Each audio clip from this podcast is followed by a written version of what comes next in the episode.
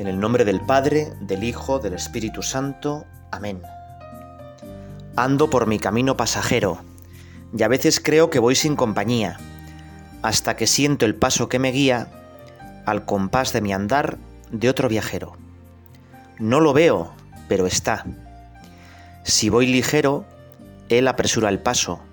Se diría que quiere ir a mi lado todo el día, invisible y seguro el compañero.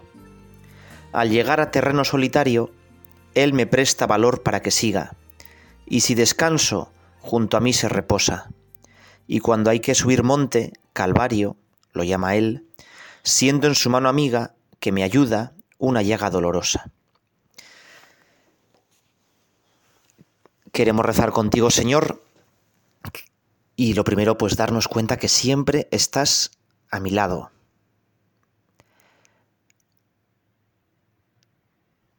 Y muchas veces pensamos que estamos solos. La soledad dicen que es la gran epidemia del siglo XXI. Cada vez más hogares pues son de una sola persona. Cada vez con todos estos aparatos y bichos que tenemos para relacionarnos con los demás, estamos más solos. Y esa soledad, tenemos que encontrar en esa soledad al mismo Dios, Creo que voy sin compañía hasta que siento el paso que me guía, de otro viajero.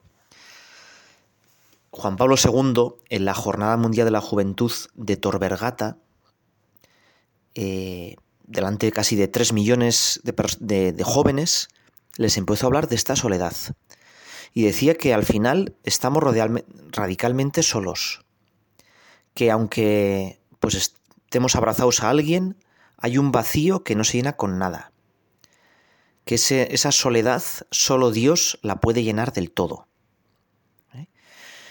Y esa soledad, fíjate que en Suecia, uno de los países más avanzados del mundo, ¿eh? con los índices de desarrollo mejores del mundo, pues uno de cada dos suecos vive solo. Pero lo más grave es que uno de cada cuatro suecos muere solo y nadie reclama su cuerpo. Por eso cuando dice esta, esta, poesía que hemos leído, este soneto, al llegar a terreno solitario, él me presta valor para que siga. Y cuando hay que subir monte, Calvario, lo llama él, siento en su mano amiga que me ayuda en una llegada dolorosa.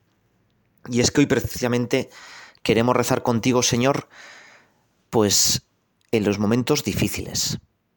A veces pensamos que los santos no han tenido momentos difíciles que toda su vida fue un entusiasmo, una fiesta de, de sensaciones y un amor constante como hacia Dios. Y no es así. Los santos han tenido dificultades. Jesucristo mismo tuvo dificultades, tuvo tentaciones. Jesús tuvo tentaciones y las superó para enseñarnos cómo superarlas. Y por eso queremos rezar hoy con este título, ¿Cómo vencer al lado oscuro? El lado oscuro de la fuerza, todos eh, creo que sabéis a qué me estoy refiriendo, es una referencia de una película, una serie de películas y libros y videojuegos y series muy famosa, Star Wars, La Guerra de las Galaxias, para los viejunos, en la que, mm, bueno, ya sé que quizá se puede entender de una manera panteísta, pero vamos a entenderlo, vamos a intentar entenderlo de manera cristiana. En nuestro interior todos sentimos una llamada al bien y una llamada al mal. Y precisamente aquellos que tienen más capacidades, su tentación es como más fuerte. Eh, durante una serie de meditaciones vamos a, ir pues eh, explicando un poco lo de esto de las tentaciones.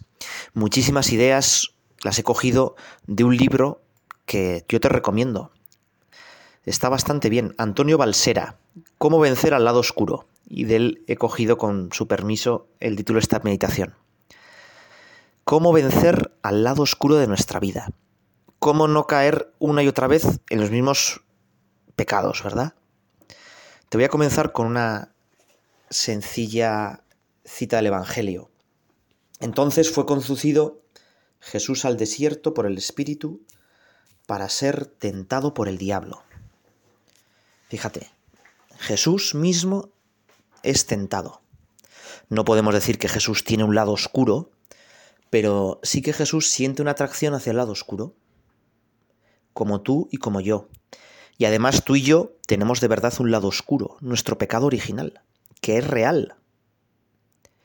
A veces dicen, no, esto del pecado original es un cuento.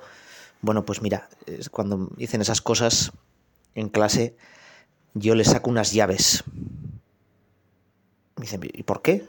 Porque mira, ¿para qué necesitamos llaves? Hombre, pues para cerrar la puerta.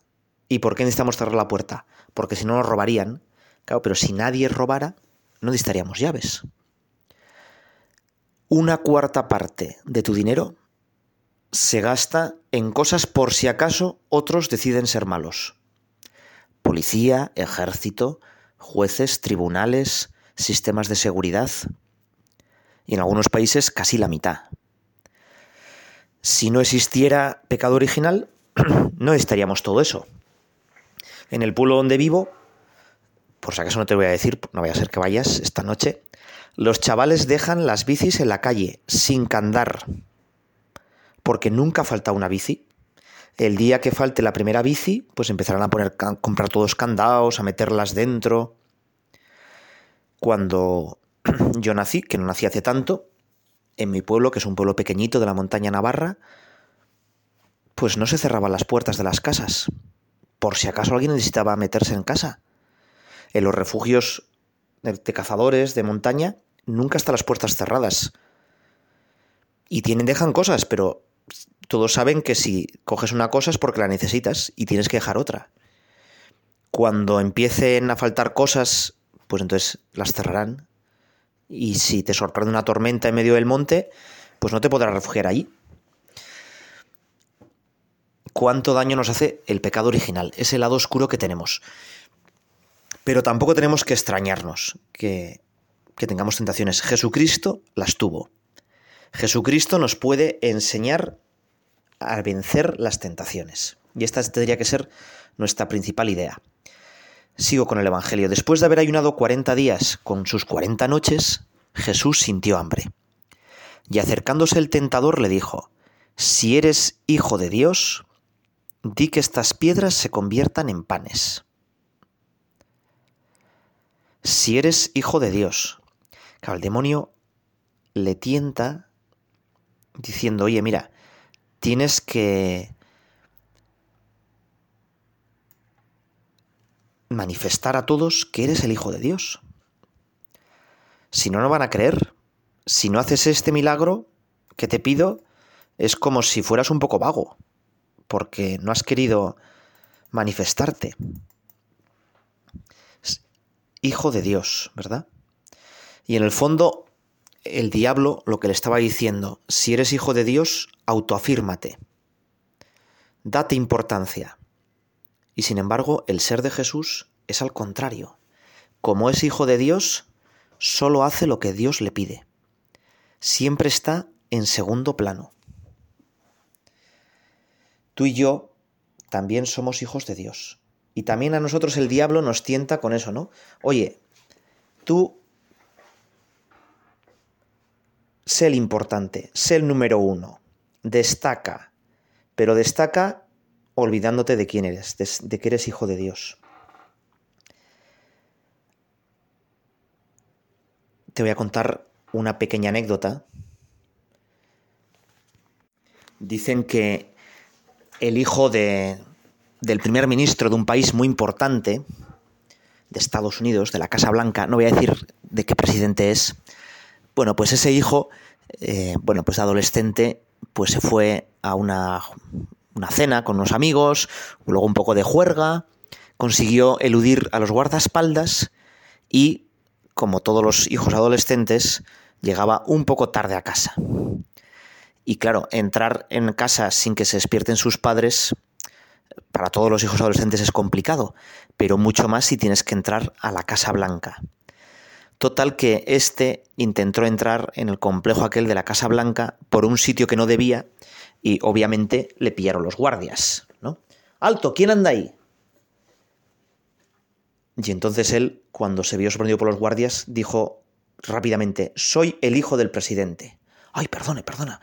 Y entonces los guardias, con una sonrisa cómplice, pues ya le metieron y ya, bueno, pues entró en la casa, imagino sus padres habrían despertado, le habrían echado la bronca, pero él, cuando se vio en peligro, soy el hijo del presidente, ¿verdad? Bueno, nosotros tú y yo no somos hijos del presidente, bueno, como mucho de la presidenta de la comunidad de vecinos, ¿verdad? Pero vamos, somos hijos mucho más importante, somos hijos de Dios. Y cuando nos veamos en peligro, recordar siempre, yo soy hijo de Dios. igual que el hijo del presidente este, bueno, pues metió la pata e intentó colarse a la Casa Blanca, pero cuando le pillaron enseguida recurrió, oye, soy el hijo del presidente. Pues nosotros lo mismo, a veces metemos la pata, nos metemos en líos, pero enseguida decir, oye, yo soy hijo de Dios. Dios es mi padre y me va a sacar de esta. Y es un padre que no, cuando caemos en el lado oscuro, ya no es irremediable, sino que es un padre que siempre nos da otra oportunidad. Es el padre de la parábola del hijo pródigo o del buen padre, que nos abraza, que nos perdona. Por eso, ante las tentaciones, ante la soledad con la que empezábamos este rato de meditación, soy hijo de Dios, Dios es mi Padre. Esa es mi fuerza. Ahí yo tengo que sacar mi energía.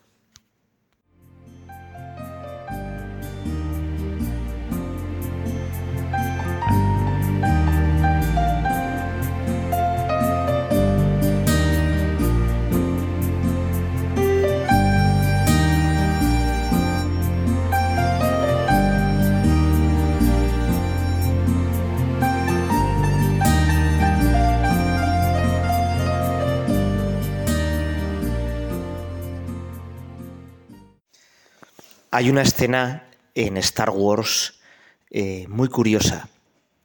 Bueno, igual no eres fan de esta serie, ni lo has visto nunca y no te interesa nada, pero creo que nos puede ayudar a rezar.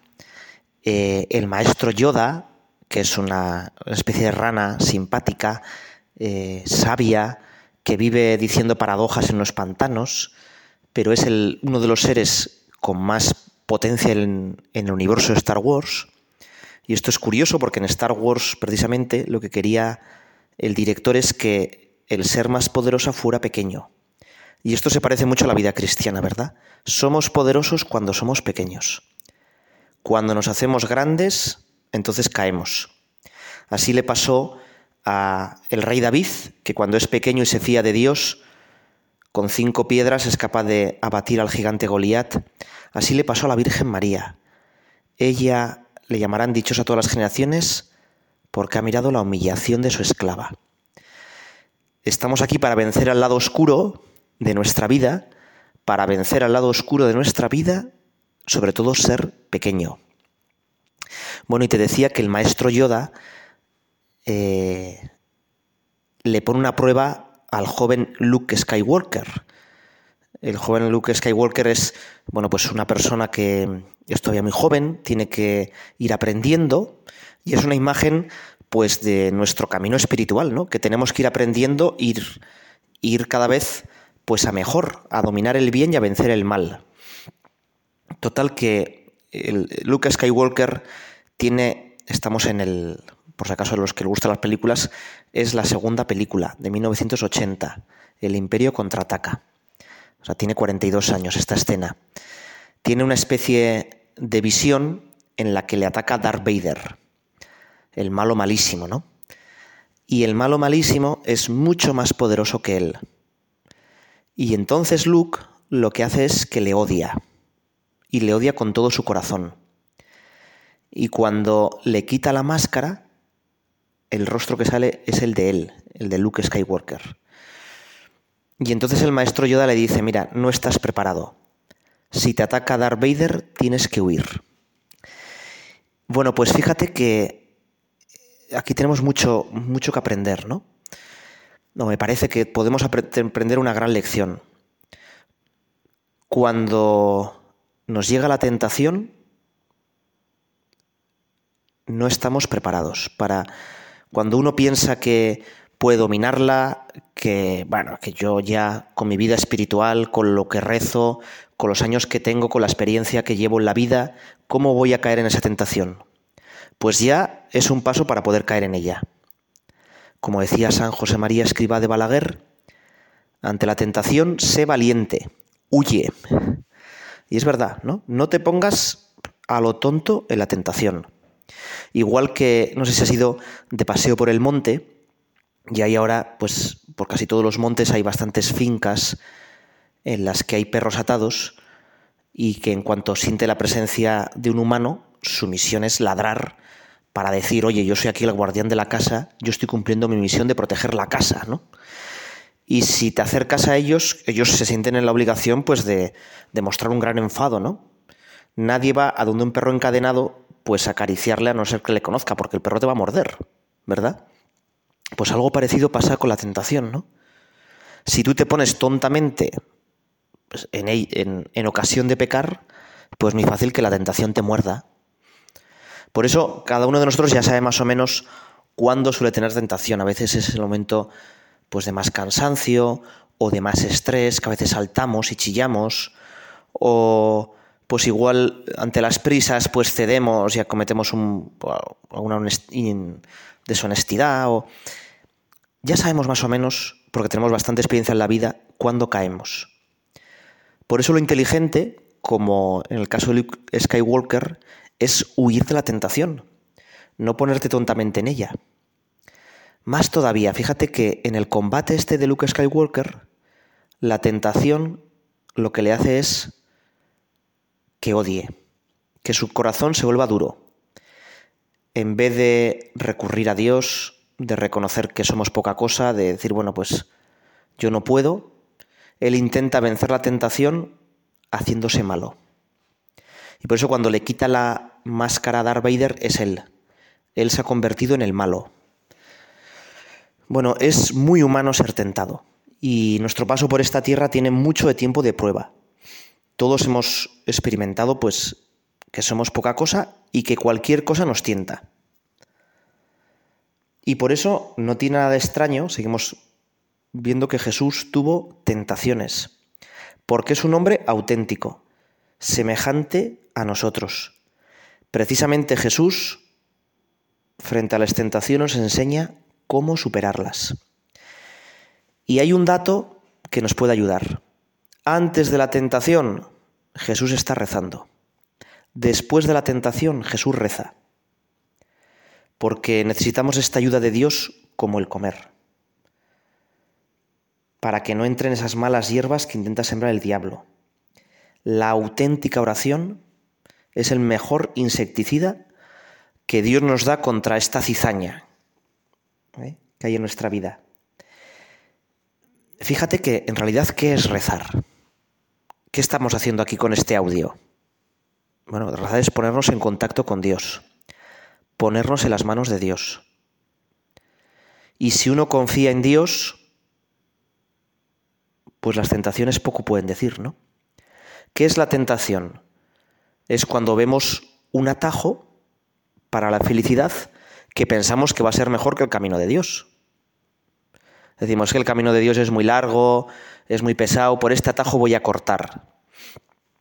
Todos los atajos suelen acabar mal. Es una experiencia de muchos montañeros, ¿verdad? Porque si no, no serían atajos, serían el camino oficial. Todos los atajos pues suelen tener un punto que hay barro, o hay zarzas, o se desdibujan. En nuestro camino a la felicidad, también muchas veces el demonio nos pone esos atajos que le puso el mismo Jesús. Y el primer atajo es la comodidad, lo fácil. ¿Eh? Si eres hijo de Dios, haz que estas piedras se conviertan en pan. En vez de pues esperar a sembrar y recoger la semilla y luego amasar el pan, nada, pues directamente hace un milagrito y te quitas el hambre, ¿no? También en nuestra vida muchas veces tenemos la tentación de lo inmediato, de lo fácil, y buscamos pues la recompensa inmediata, el placer pues facilón, y a veces es pues una, una cosa deshonesta en internet, a veces es pues lo fácil es insultar a ese que me ha herido, a veces es decir una pequeña mentira para quedar bien. Estamos en una sociedad que todo es inmediato. Yo pincho un botón y ya se abre una página internet. Y todo lo que sea algo mediato, algo que requiere un poco de esfuerzo, nos incomoda mucho y nos genera frustración. Jesús nos enseña no solo de pan vive el hombre. Lo que me llena de verdad no es lo inmediato, lo fácil, lo corporal.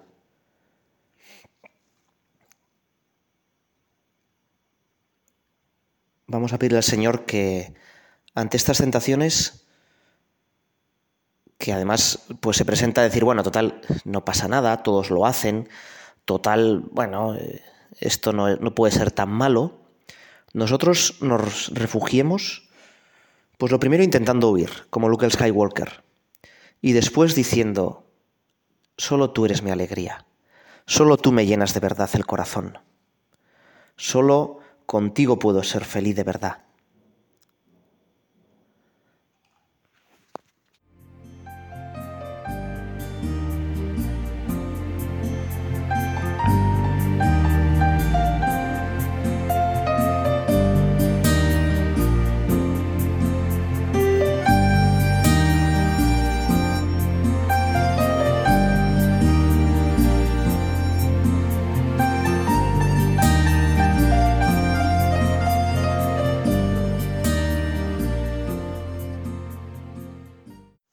Hay un cuento de Navidad de Agatha Christie. Sí, sí, de Agatha Christie. Era una católica ferviente y escribió algunas cosas muy bonitas sobre nuestra fe. Y esta en concreto me gusta mucho y por eso te voy a leer algún cacho, porque tiene que ver con las tentaciones. Dice que la Virgen María estaba en el portal de Belén y de repente, después de contemplar al niño, vio un gran ángel de pie en la puerta de la entrada, un ángel que resplandecía como el sol de la mañana, y que la belleza de su rostro era deslumbrante. Y le dijo a María, no tengas miedo, tengo algo que decirte. Y María le dijo, pues dímelo. Y le dice, se me permite que yo te dé a conocer tu futuro. Y el futuro de este niño. Y, dijo, María dijo, ¿su futuro? El ángel le contestó, sí, su futuro. Y entonces, pues le muestra a su hijo que está arrodillado, que está rezando, y entonces María siente pues un, un gran orgullo de madre, ¿no? Mi hijo se ha convertido en un buen hombre que reza a Dios. Y sin embargo, se da cuenta de que estaba completamente solo y que estaba rogando a Dios que apartara de él el cáliz del sufrimiento. Y sin embargo, nadie respondía a sus plegarias. Dios estaba ausente y silencioso. Y mira a su alrededor y ve a sus amigos dormidos, e incluso a uno traicionándole. Cambia la escena y ve a tres criminales a punto de ser ejecutados. Y todo el pueblo mm, insultándoles, riéndose de ellos. Y en el rostro del del medio reconoce a su hijo. Y el cuerpo agonizante de su hijo, lleno de dolor, ese rostro que ahora veía como niño, ve que su hijo grita, Dios mío, Dios mío, ¿por qué me has abandonado? Su hijo muriendo como un criminal. Más todavía, ve al hombre que más reverenciaba sobre la tierra, al sumo sacerdote de los judíos, diciendo de su hijo, este hombre es un blasfemo. Y María queda aterrorizada. Su hijo blasfemo, muriendo como un criminal, solo, y el ángel le dice, lo que te he enseñado es verdad.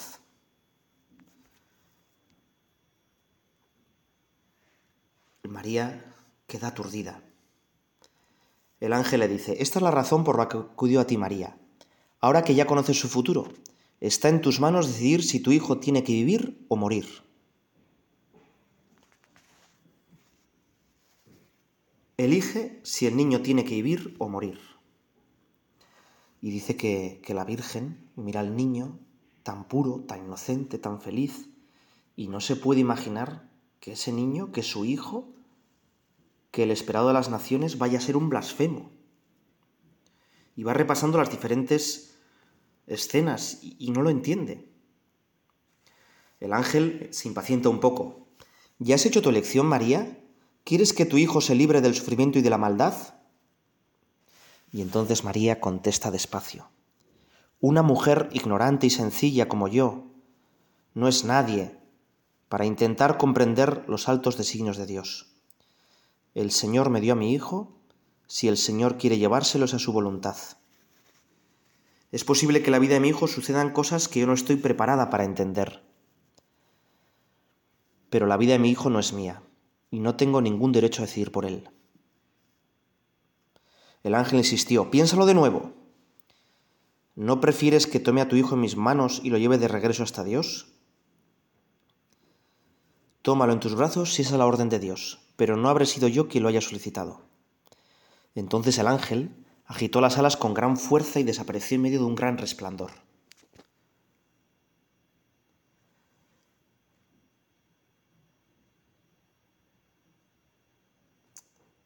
El ángel, dice, luego se imagina la escena, bueno, llega San José, vamos a resumir un poco, dice, el ángel estaba allí temblando de orgullo herido y de cólera.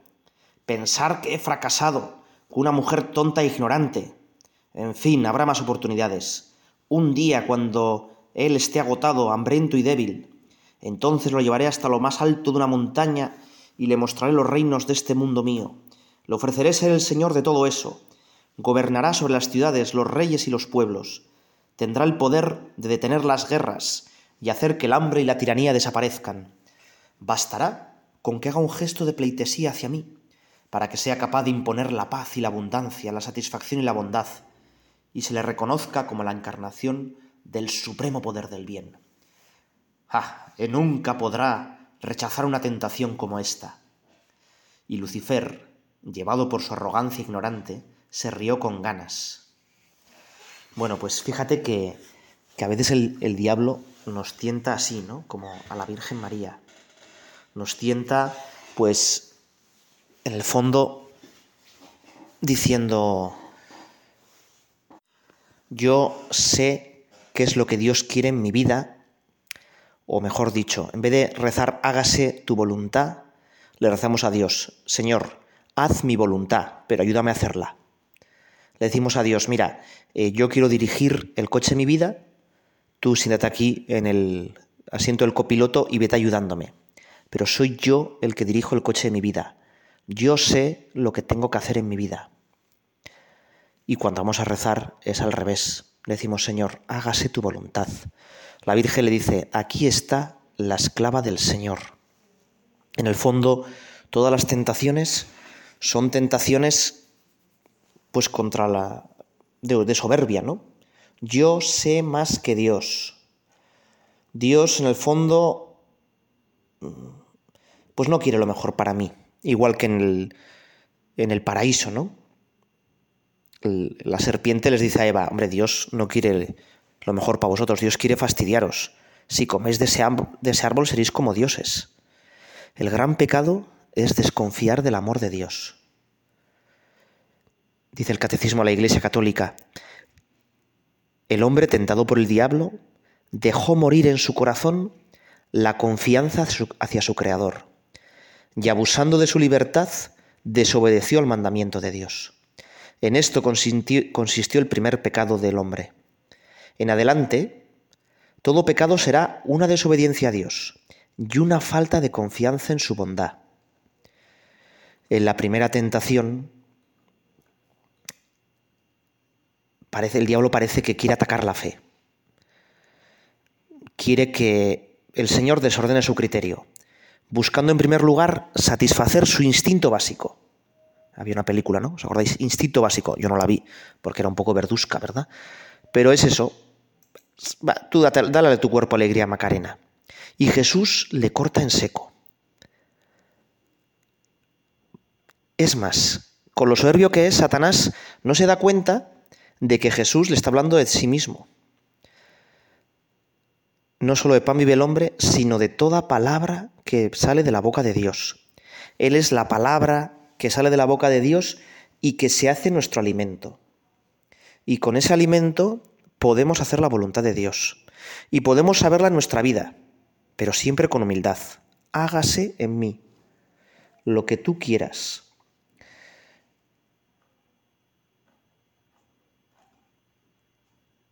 Satanás, que odia a Dios, quiere ocupar su puesto. Busca quitarnos el amor, la caridad, y para eso empieza por abajo. Lo primero intenta quitar la confianza en el Señor, la esperanza, introduciendo la sospecha. Dios no es bueno, y eso hace que perdamos la fe. Por eso, si queremos triunfar ante las tentaciones, bueno, pues vamos a pedir al Señor que nos dé virtudes teologales confianza en ti, Señor, esperanza en que al final esto va a salir bien, que a pesar que caiga muchas, en muchas tentaciones y que sea derrotado una y un millón de veces, tú me sigues amando. Y me sigues amando porque tú eres Dios y eres siempre bueno. La fe. Y que me dé más fe, más trato contigo. Y que me sigues amando y sigues derramando tu caridad. Señor, dame fe, esperanza y caridad ante las tentaciones. recurrimos a la Virgen María. Ella nunca pecó, pero podemos pensar que también tuvo tentaciones. Quizá no sea como la data Christi, ¿verdad? Igual eran de otro tipo. Pero ella es madre de los pecadores, refugio de los que caemos. Por eso acudimos a ella. Dios te salve María, llena eres de gracia, el Señor es contigo. Bendita tú eres entre todas las mujeres, y bendito es el fruto de tu vientre Jesús. Santa María, Madre de Dios, ruega por nosotros pecadores, ahora y en la hora de nuestra muerte. Amén.